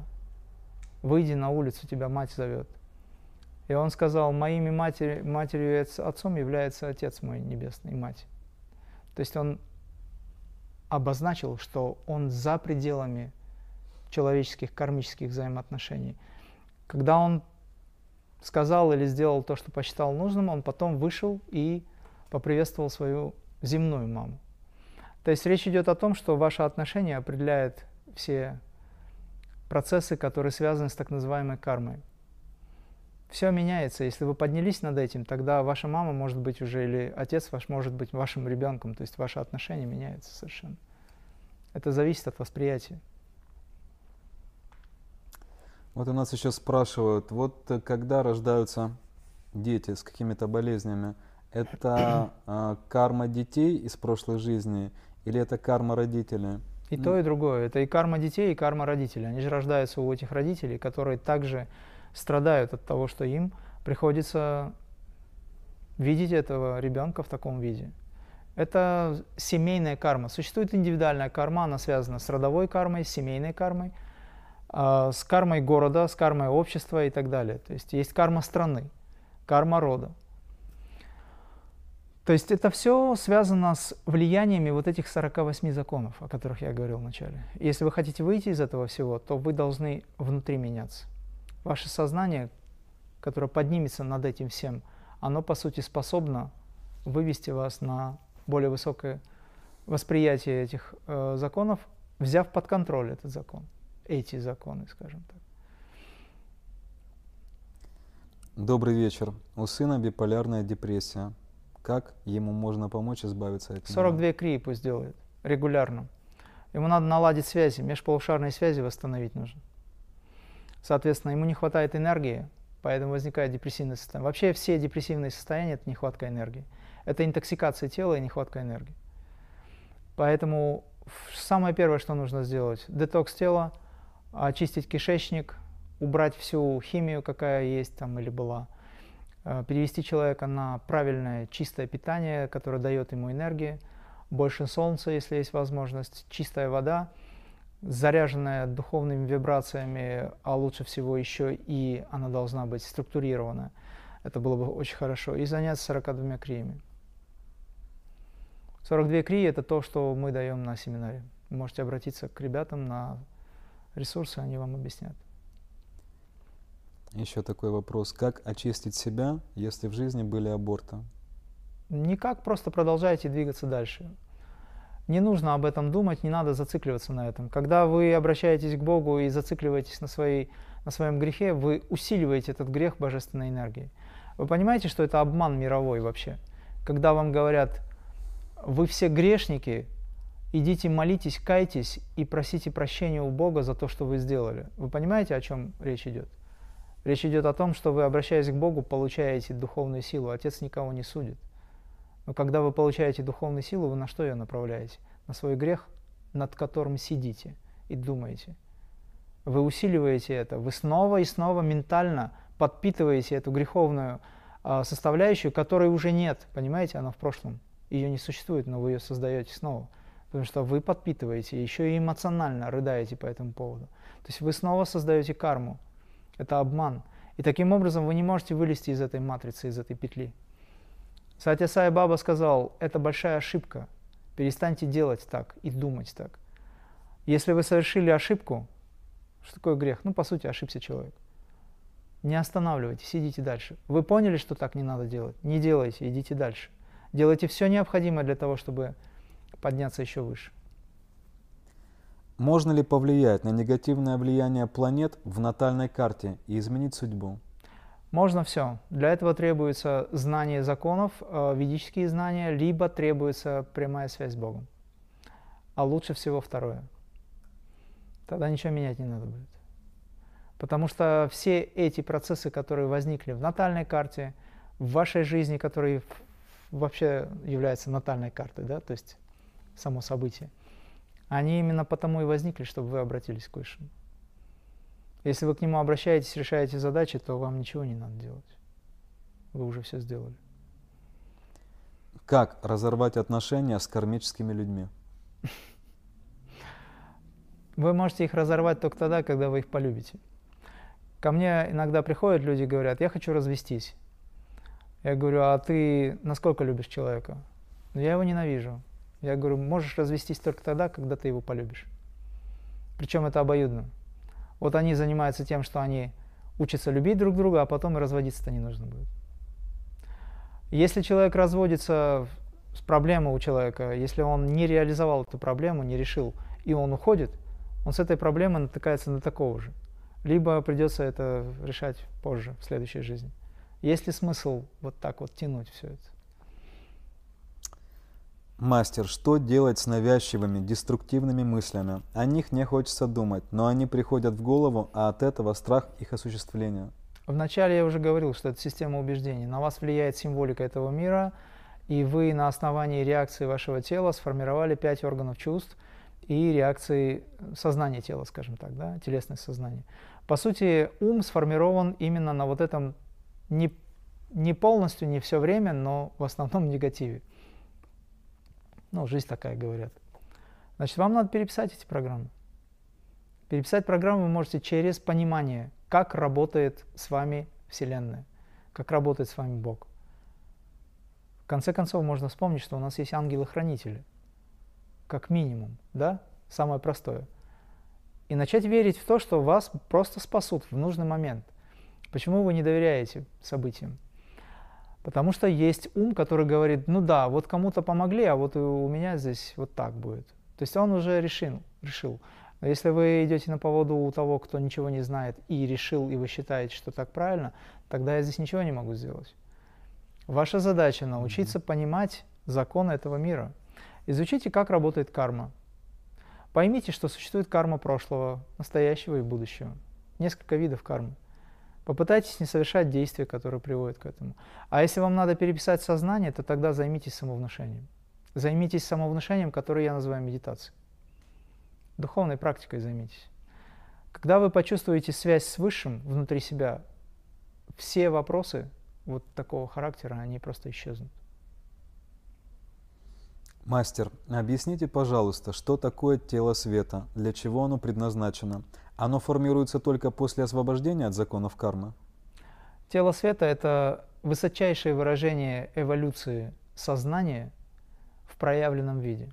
Это как результат, это не цель. Это просто результат работы духа.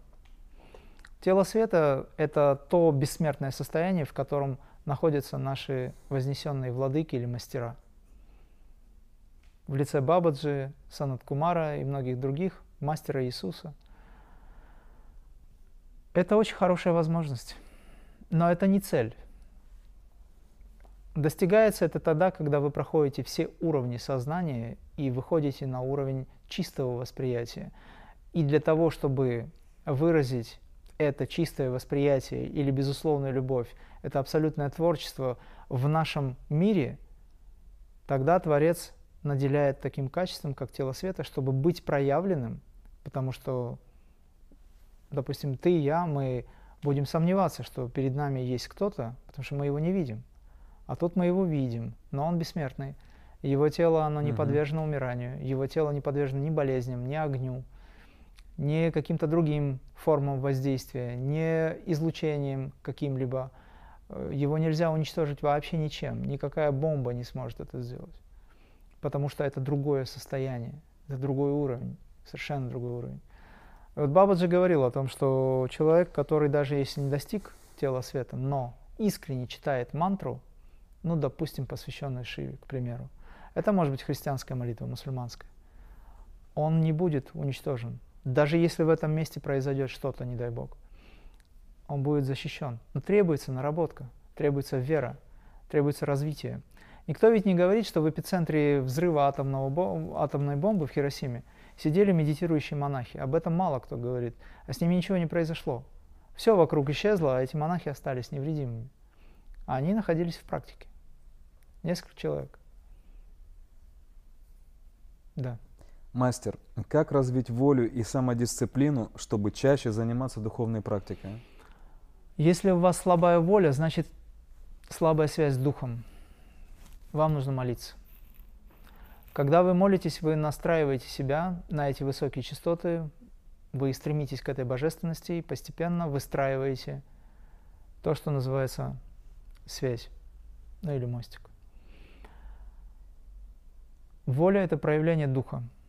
Если мы говорим о каких-то упражнениях, то тогда нужен 21 день, а лучше 40, регулярного, каждодневного старания. То есть это регулярная практика. И вы приучаете свое сознание, приучаете сознание телесное, приучаете свой ум к тому, чтобы легко это вам давалось. То есть, проще говоря, вы просто входите в ритм. Тогда проявляется воля. Воля формируется. Формируется она через правильное отношение к самому себе, через понимание, через молитву, через практику духовную. У нас тут есть вопрос о воле. А вот что такое подавленная воля и что значит проявить волю?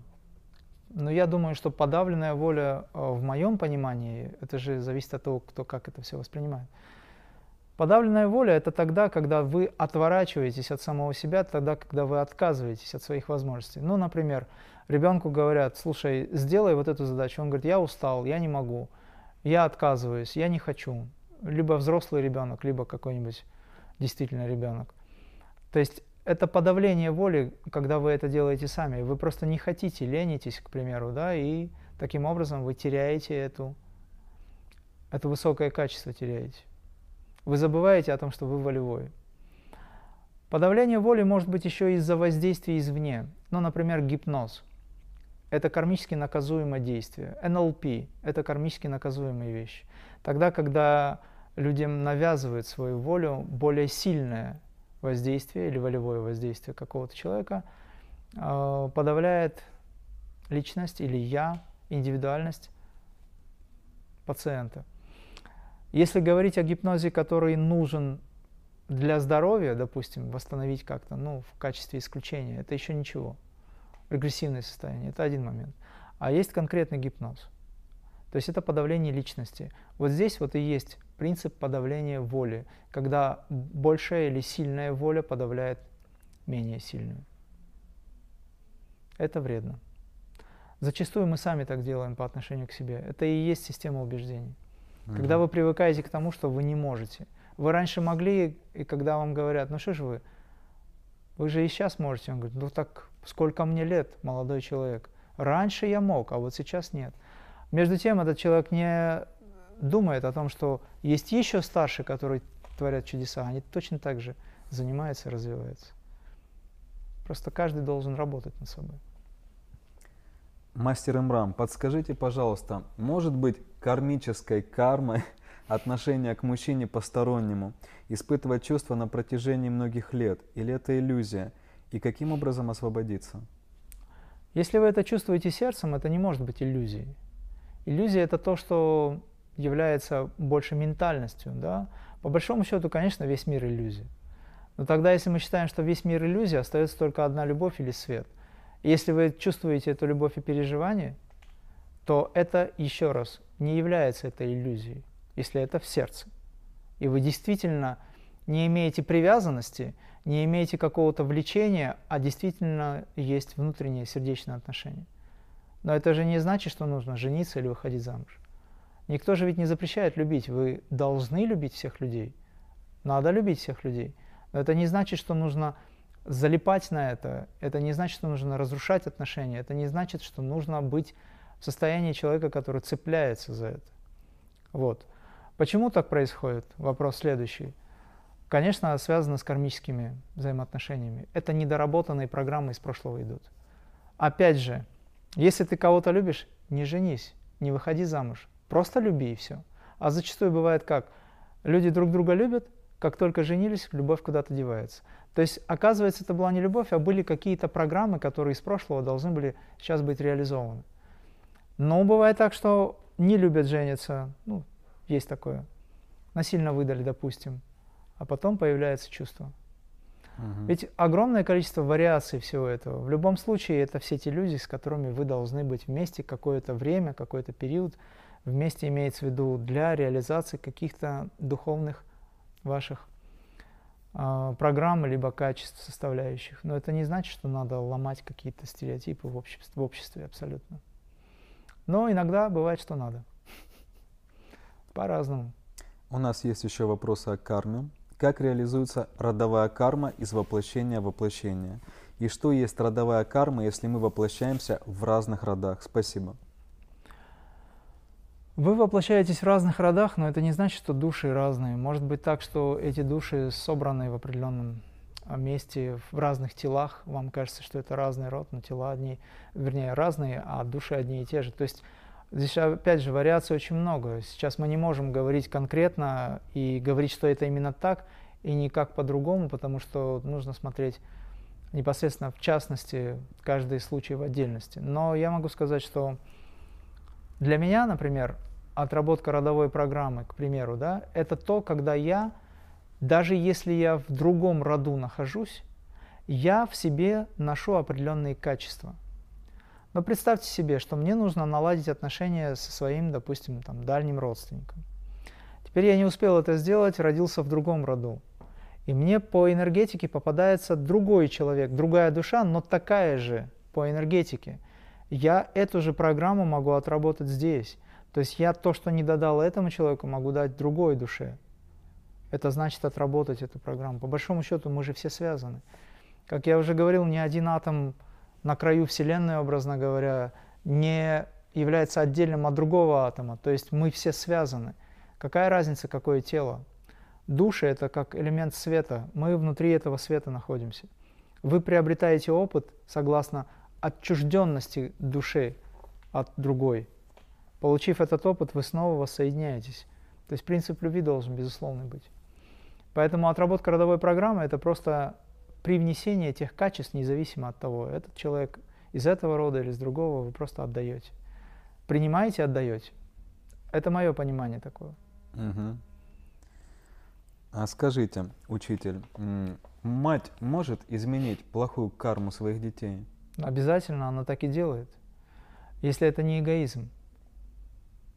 Потому что бывает так, что эгоистически накладываются определенные отпечатки матери, и детям становится от этого еще хуже. Но она продолжает любить, это мать, здесь ничего не сделаешь. Но это тоже аспекты кармы. Если мать э, искренне молится за своего ребенка, то она меняет судьбу этому ребенку, даже взрослому. Ко мне обращаются, например, сын пьет, взрослый, 40 там с лишним лет, он пьет, профессиональный алкоголик. Что делать? Вот мать стоит, она плачет, действительно для нее это тяжело. Она же переживает за своего ребенка, хоть 40, хоть 50 все равно.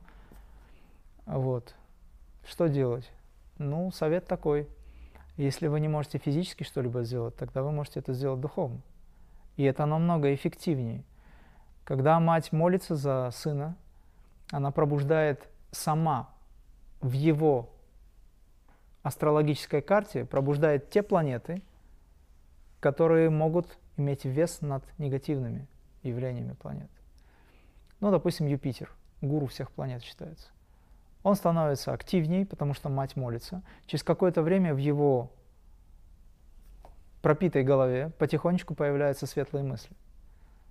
Потому что сила матери и божественная сила, которая идет через мать, она создает это. Если ребенок отстает в развитии, например, мне задают вопрос, что делать? Ребенок заснул. Мать может положить руки на голову ребенку и молиться. Так передается знание. Так передается энергия. Не хватает энергии, ребенок отстает в развитии. В силу каких-то обстоятельств. Молитва матери или отца это не имеет значения, то есть любящего человека может сделать все, что угодно. Вы же много раз фильмы смотрели, где сила любви помогала спасти весь мир. Конечно. Что задавать вопросы? Начинайте это делать сами. Мастер, а скажите, пожалуйста, что делать, если проклят род? Значит, полюбить род надо, и ваша любовь может снять все проклятия. Что такое проклятие вообще? Проклят род, что такое? Что вообще может быть испорчено в этой жизни, если кругом один Творец?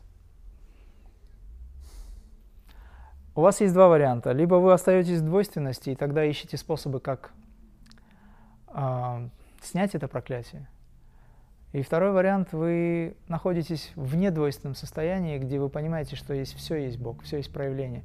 И тогда проклятие перестает работать, потому что вы поднимаетесь над этим. Угу.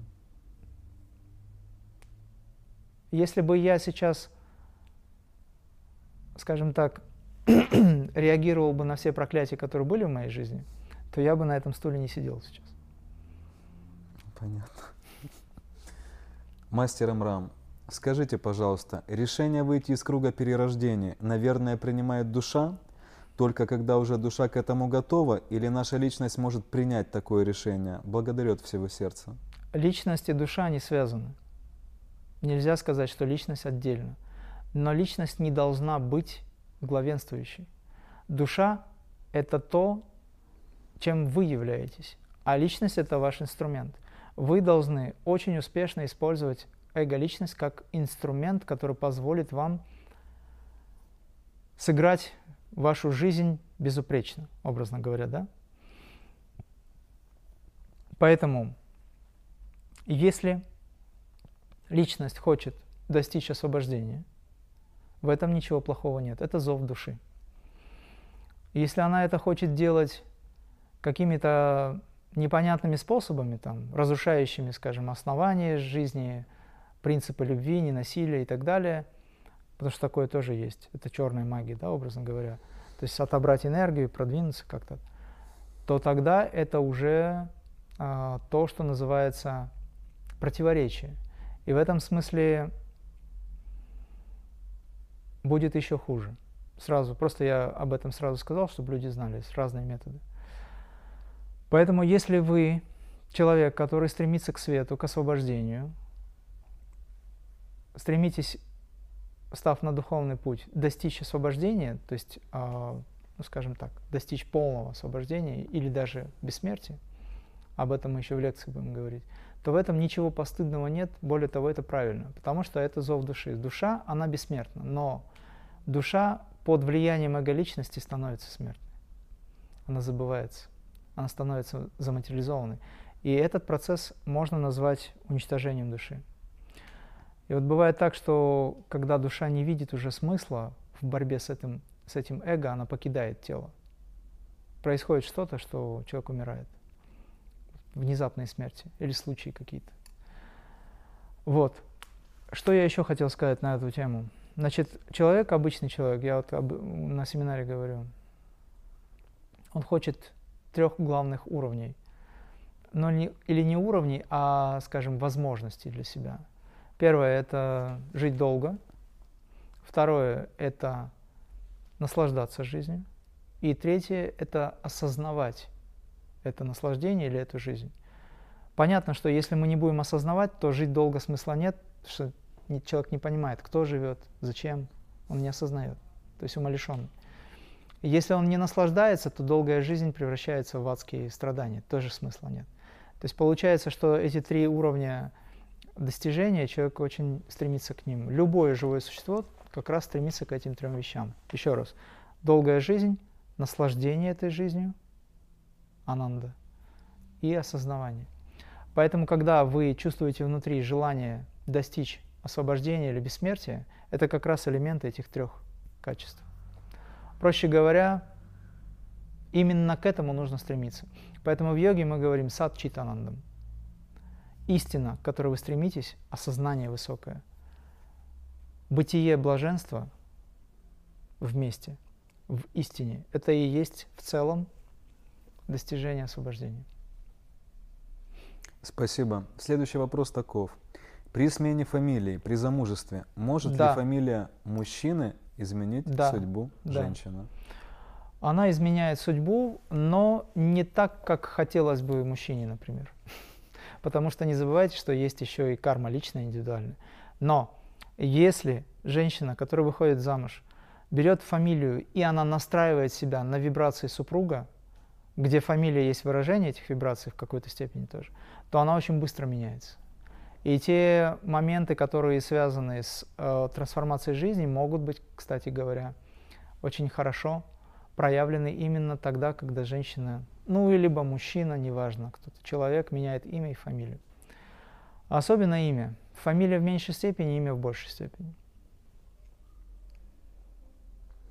А, еще вопрос такой. Где баланс между избавлением от привязанности и союзом мужчины и женщины? Для чего тогда мы ищем вторую половину и стремимся создать семью, родить детей? Очень легко проверить привязанность и любовь. Просто представьте себе, что этот человек завтра от вас уходит. Если вы перестали его любить, либо представьте себе, что человек выходит замуж, либо женится. Если вы перестали в этот момент любить, и у вас здесь начинает пробуждаться энергия злости, агрессии, ну, я не хочу это повторять сейчас, тогда это просто привязанность. Когда вы присваиваете себе человека эту любовь, можете себе задать вопрос. Есть любовь в том, что вы присваиваете человека? Вряд ли. Конечно, нет. А когда человек говорит, я люблю, и я хочу, чтобы ты был счастлив, делай, как ты считаешь нужным, и я буду продолжать любить, то такой человек не захочет уйти.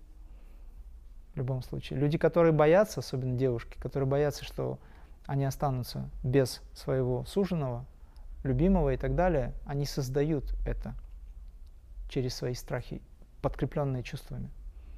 Вы сами формируете этот мир. Я вначале сказал, что мысли, которые подкреплены вашей эмоцией, это карма. Вы материализуете. Но если человек ушел, допустим, ушел, не захотел, а вы любили, куда любовь делась? Что, получается, что вы хотите, чтобы он был на привязи? Но это не любовь, это привязка, привязь. Поэтому легко проверьте. А что вторая часть вопроса какая была? Для чего тогда мы ищем вторую половину и стремимся создать семью, родить детей? Но есть два варианта, скажем так, зов души, опять же, да, когда мы хотим найти эту вторую половину для гармонизации вселенской своей, то есть для реализации. В какой-то степени это духовно корыстная цель. И второй момент э, это когда просто нам внешняя жизнь навязывает вот эти все, опять же, да, система убеждений, что каждый человек, мужчина, например, должен родить сына, посадить дерево, построить дом и так далее. А в принципе-то насекомые и животные тем же самым занимаются. Что же тогда отличает нас от этого?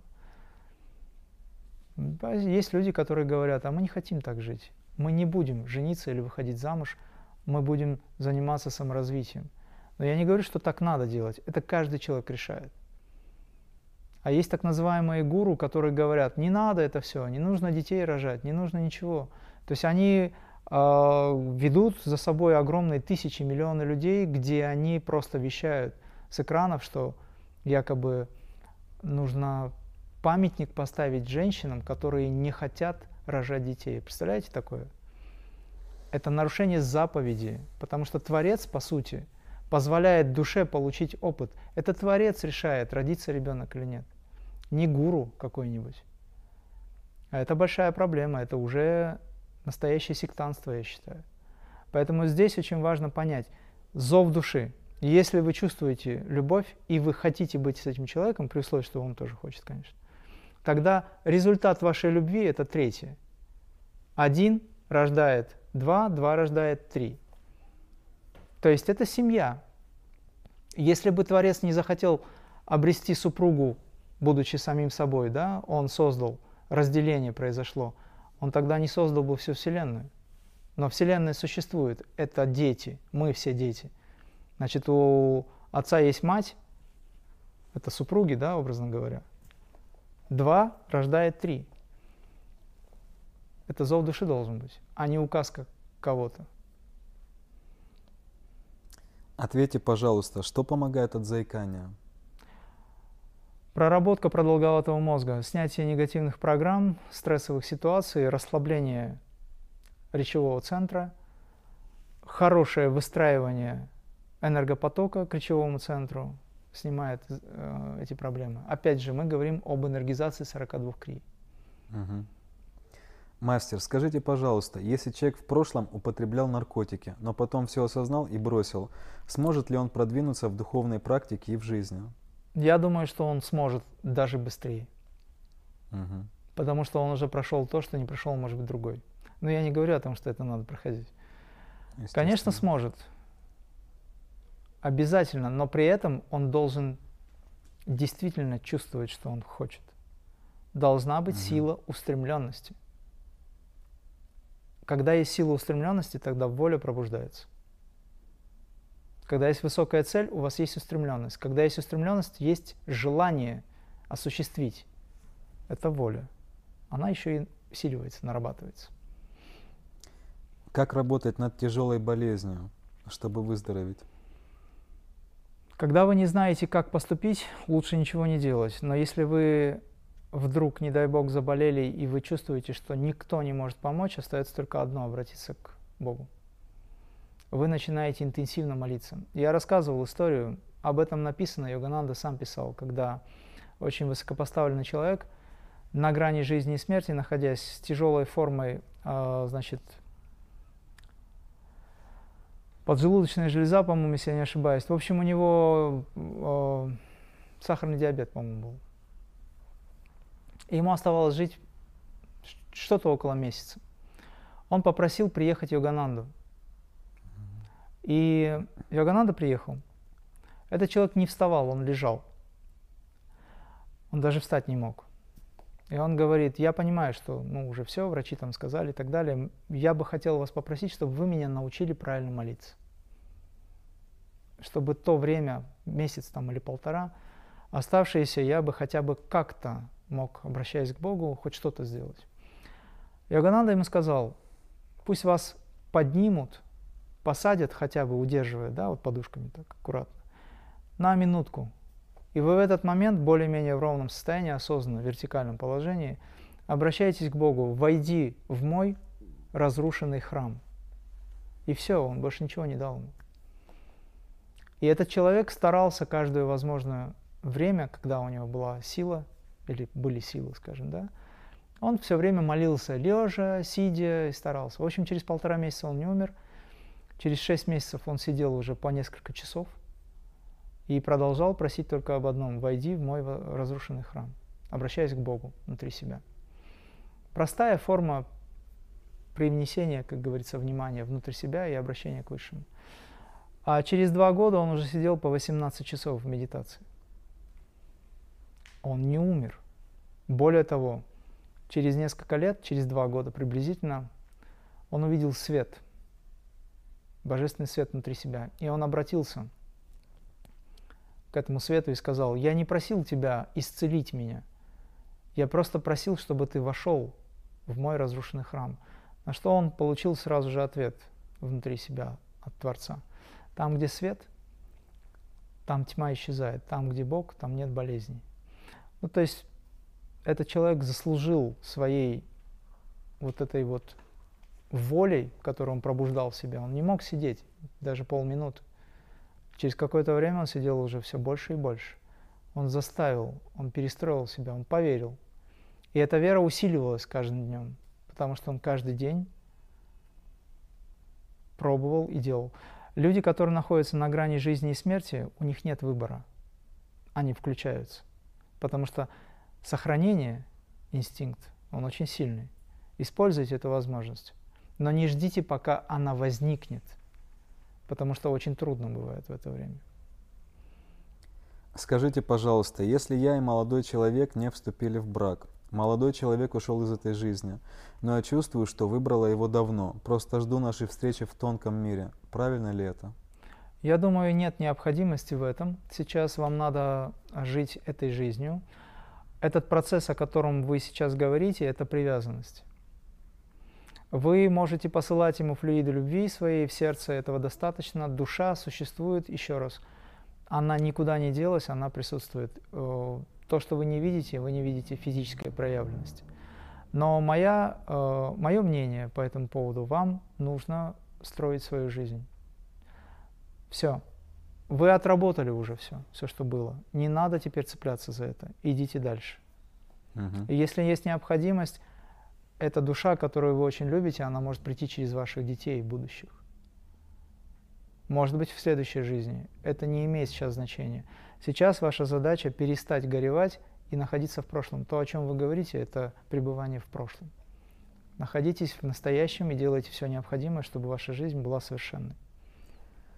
Мастер, если Творец один, то кто боги или полубоги, о которых вы не раз напоминали? Иерархия света присутствует. Вообще присутствует 33 миллиона богов, так скажем. Да, это качества Бога, которые отделены от самого Творца. То есть Творец в них присутствует, но эти боги не настолько осознают так, как осознает Творец себя в них. Вот вы, например, все. Сколько миллиардов человек здесь на Земле? Каждое проявление Бога. Чувствует ли этот человек, что он проявление Бога? Он об этом ментально знает. Он обладает определенной силой. Но Творец в нас, он присутствует. Творец в нас, он обладает этой силой. Но мы этой силой не можем обладать так, как Творец может. То есть Творец знает, что мы боги, а мы только об этом слышим. Наша задача пережить это. Поэтому существует, да, иерархия, более высокие души, э, полубоги. Вообще существуют и ревнивые боги, и есть духи разные, астральных миров, низших миров и так далее. Это все жители, такие же, как и мы. Вы обо всем этом можете в ведах почитать. Мастер, расскажите, скажите, что конкретно означает прямая связь с Богом? Как она ощущается? Если мы говорим о егической составляющей, то качества души, они могут по-разному выражать себя. Но в целом это осознание истины, это осознание вот этого проявленного божественного присутствия в нашем мире, то есть наше сознание осознает. Именно сознание и блаженство. То есть это олицетворение божественного присутствия выражает себя как присутствие абсолютной мудрости, абсолютной силы, созидательной силы, не разрушающей, а именно созидающей силы и божественного покоя. Вот каким-то образом можно охарактеризовать это. Угу. Но на все это накладывается творчество, желание творить и создавать красоту. Вот это и есть божественность. Время нашей беседы постепенно заканчивается. Последние вопросы. Мастер, нужен ли учитель и команда для полной реализации? Для полной реализации, а, куда входит начальная ступень, когда человек встал на путь, развитие и выход на очень высокий уровень нужен. То есть в начале мастер обязательно нужен. Это уже дело каждый выбирает сам, кого он считает мастером и так далее. Но он нужен для того, чтобы передать знания, для того, чтобы поддержать сделать так, чтобы этот человек встал на путь, он устойчив, он движется, мастер знает, что впереди человека ждет, он помогает, подсказывает, есть подводные камни, скажем так, да, в жизни. Вот. На каком-то этапе мастер и ученик становятся друзьями и вместе двигаются. А поскольку у ученика и у мастера есть еще ученики и так называемые друзья, то это команда. Когда вы идете по пути один, вы думаете, что вы идете один. Вы, может быть, не имеете учителя, может быть, не имеете друзей. Но когда вы медитируете, что-либо делаете, знаете, что весь мир медитирует. Мы никогда не бываем одни, на самом деле. То есть, где бы вы ни находились, всегда есть кто-то, кто вместе с вами это делает. И как минимум это Творец со всей иерархией, потому что вы, по сути, вплоть до физического явления имеете определенное качество сознания, это же уровни. Это тоже живые существа, скажем так. То есть, допустим, Адинатх на астральном плане он другой – Здесь физически он сидит и он задает вопросы, он знает как, что, где-то разбирается в чем-то, но на астральном плане он гораздо выше. Это полубог. На ментальном или, скажем, причинном плане это еще более высокая сущность. Но одинатор, который проявлен здесь, который пользуется только умом, или, ну не всегда, но в основном, он не очень готов к тому, чтобы воспринять себя самого с точки зрения высокого сознания сразу – и кажется, что кто-то помогает Адинатху. На самом деле это сам Адинатх в более проявленном космическом аспекте выражен. То есть таким образом выстраивается некая форма иерархии. Вот, поэтому природу более духовный. Мы пришли сюда, мы сейчас не будем говорить о том, что происходит в мире, во Вселенной, в астральных планах, в других измерениях и так далее. Это просто пустое умствование. Вы сейчас находитесь здесь, но знайте, что все энергии собраны здесь. Все энергии всех миров, всех измерений собраны здесь, в вас. Об этом мало кто говорит. И для чего? Для того, чтобы одухотворить эту материальную природу. Почему Бог так создал? Это вопрос к Нему. Почему Он создал вас? Почему вы не просили, чтобы Он вас создавал? Вы не просили, чтобы Он сделал так, чтобы вы, чтобы вы родились. Вы не просили, это произошло. Но когда вы были душой, вы осознавали этот процесс. Вы согласно сюда пришли. Вы согласились сюда прийти. Э, есть души, которые в очередь, образно говоря, стоят, чтобы прийти на землю. Почему? Потому что здесь абсолютно вся реализация. Именно здесь вы можете достичь полного освобождения и осознать себя божественным. Никакие другие измерения этого не дадут. В других измерениях есть существа, сущности, которые много знают, но они не могут того, что может человек. Поэтому Люцифер не захотел кланяться той сути, которая проявлена здесь. У вас есть возможность. Осознайте это, тогда у вас этот вопрос исчезнет. Но если он существует сейчас, пока вы не осознали, задайте его Богу. Спасибо, это будет мастер. самым правильным. Я Спасибо. желаю счастья всем живым существам.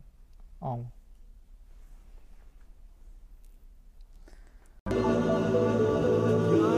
Интересные вопросы из тех более чем 50 вопросов, которые нам были присланы.